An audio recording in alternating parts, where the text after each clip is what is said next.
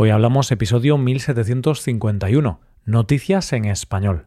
Bienvenido a Hoy Hablamos, el podcast para aprender español cada día. Puedes ver las explicaciones y los ejercicios de este episodio en nuestra web, hoyhablamos.com.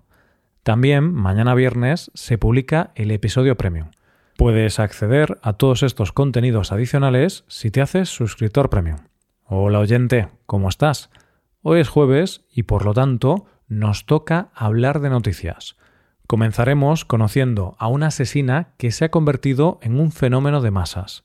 Seguiremos con una preciosa historia de amor y terminaremos con una mujer que batió un récord.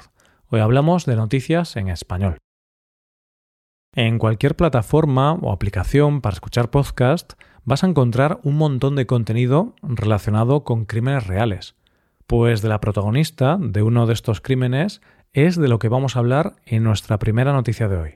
Nuestra protagonista se llama Gypsy Rose Blanchard. Tiene 32 años, acaba de salir de la cárcel tras 8 años por el asesinato de su madre y ahora se ha convertido en una auténtica celebridad. Y cuando digo famosa, no exagero, porque es una persona con millones de seguidores. Te voy a dar unos datos.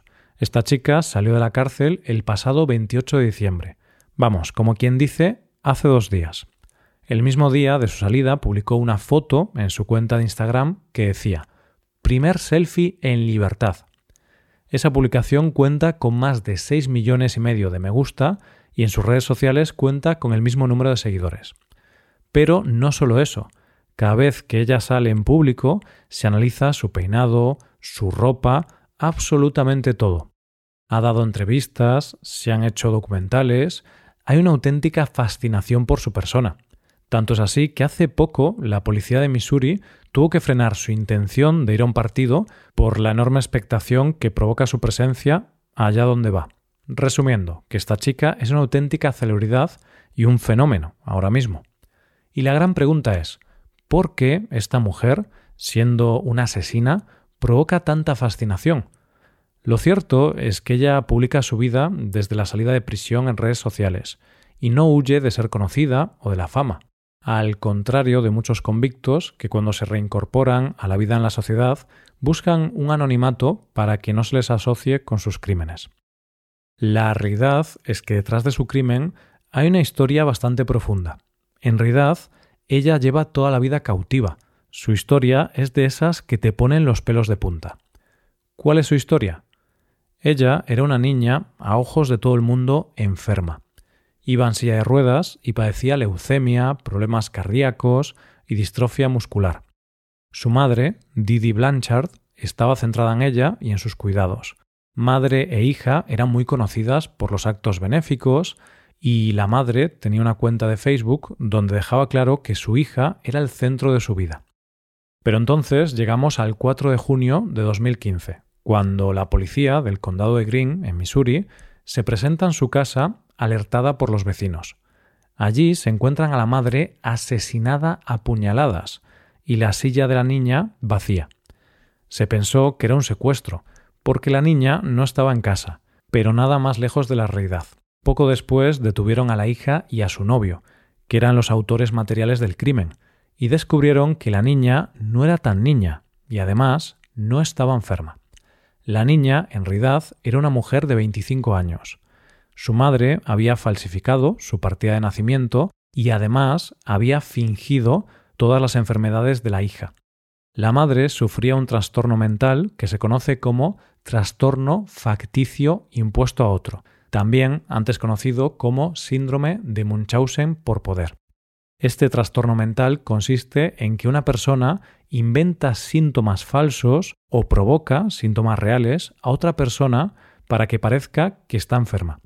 Esto había hecho que la niña viviera totalmente aislada y retenida en una vida falsa. En cierto modo, la chica estaba atrapada en esa vida. Nuestra protagonista conoció a una persona con la que empezó a hablar y a planear más tarde el asesinato de su madre para poder librarse de esa situación. Ya ves, oyente, esta es la historia, de manera muy resumida, de esta persona que ya libre se está convirtiendo en un auténtico fenómeno de masas. Vamos con la segunda historia del día. Se suele decir que el amor lo puede todo, Y en nuestra segunda historia de hoy vamos a ver un ejemplo de ello. Nos vamos a Colombia y allí nos vamos a ir cinco años atrás, donde conoceremos a Dani y Luz, dos estudiantes universitarios. Ambos salían a la misma hora de la universidad y se veían cada día en la estación de metro. Se empezaron a fijar el uno en el otro. Estaba claro que algo ocurría cuando se miraban. Fue ella la que dio el primer paso y actuó a través de una amiga suya. Esta chica se acercó a Dani y le dijo que su amiga estaba interesada en él. Él se extrañó y le preguntó que por qué no se lo decía ella misma, a lo que la amiga le dijo que Luz era sorda. Dani le dijo que le podía decir a Luz que él sentía lo mismo. Y aquí empieza esta historia de amor. Empezaron a verse, pero claro, siempre con la presencia de la amiga, que era indispensable para que los dos pudieran comunicarse. Dani sabía que si quería tener una relación con Luz, no podía depender siempre de la intérprete, y por lo tanto comenzó a estudiar lengua de signos. Empezó por lo básico, claro, pero la finalidad era poder comunicarse con la que pretendía que fuera su novia, y lo logró, porque a los tres meses se hicieron novios. Damos un salto y nos ponemos en el presente. Actualmente se comunican de manera fluida y él habla con ella en lengua de signos. Como dice ella, al comienzo sentía un poco de miedo. Poco a poco íbamos relacionándonos. Eso es exigente, yo no podía permitirme tener una relación solamente oral, tenía que enseñarle señas para que así nos pudiésemos comunicar rápido.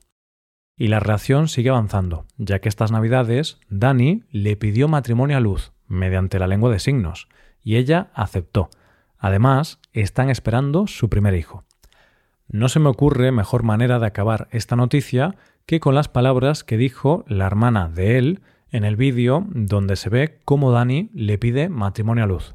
Yo sigo creyendo en el amor porque vi a mi hermano aprenderse todo un idioma, como lo es la lengua de señas, para poder hablar con la niña que le gustaba, y ahora, después de cinco años, se van a casar. Llegamos a la última noticia de hoy. Te voy a hacer una pregunta, oyente. ¿Cuánto tiempo crees que podrías estar cantando sin parar? Mientras lo piensas, te cuento la última noticia de hoy.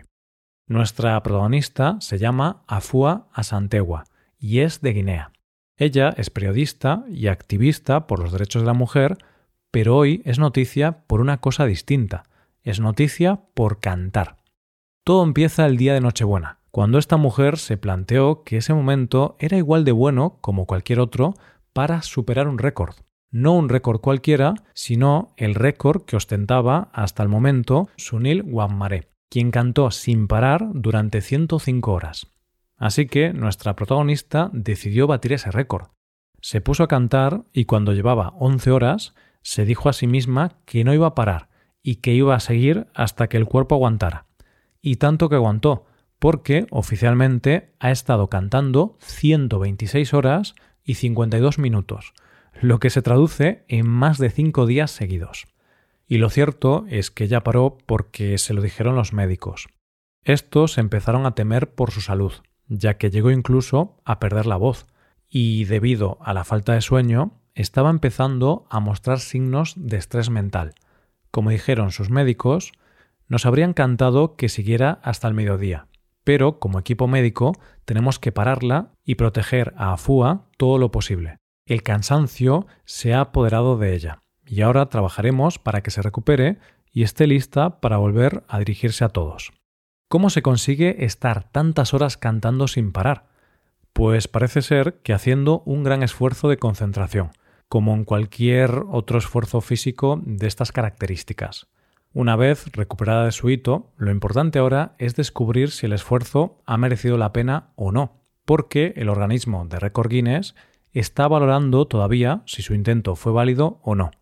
Lo haya conseguido o no, nos quedaremos con las palabras de una de sus doctoras. Ha hecho 126 horas. Démosle un aplauso. Lo ha hecho muy bien. Todos estamos orgullosos. Ha puesto a Guinea en el mapa y ha enorgullecido a la industria musical. Y ahora volvemos a la pregunta del principio. ¿Cuánto tiempo es lo máximo que crees que podrías estar cantando sin parar? ¿A que ahora tu respuesta te parece muy poco? y esto es todo por hoy, ya llegamos al final del episodio. Antes de acabar, recuerda que puedes utilizar este podcast en tu rutina de aprendizaje, usando las transcripciones, explicaciones y ejercicios que ofrecemos en nuestra web. Para ver ese contenido tienes que hacerte suscriptor premium en hoyhablamos.com. Esto es todo, mañana volvemos con dos nuevos episodios. Lo dicho, nos vemos en los episodios de mañana. Paso un buen día, hasta mañana.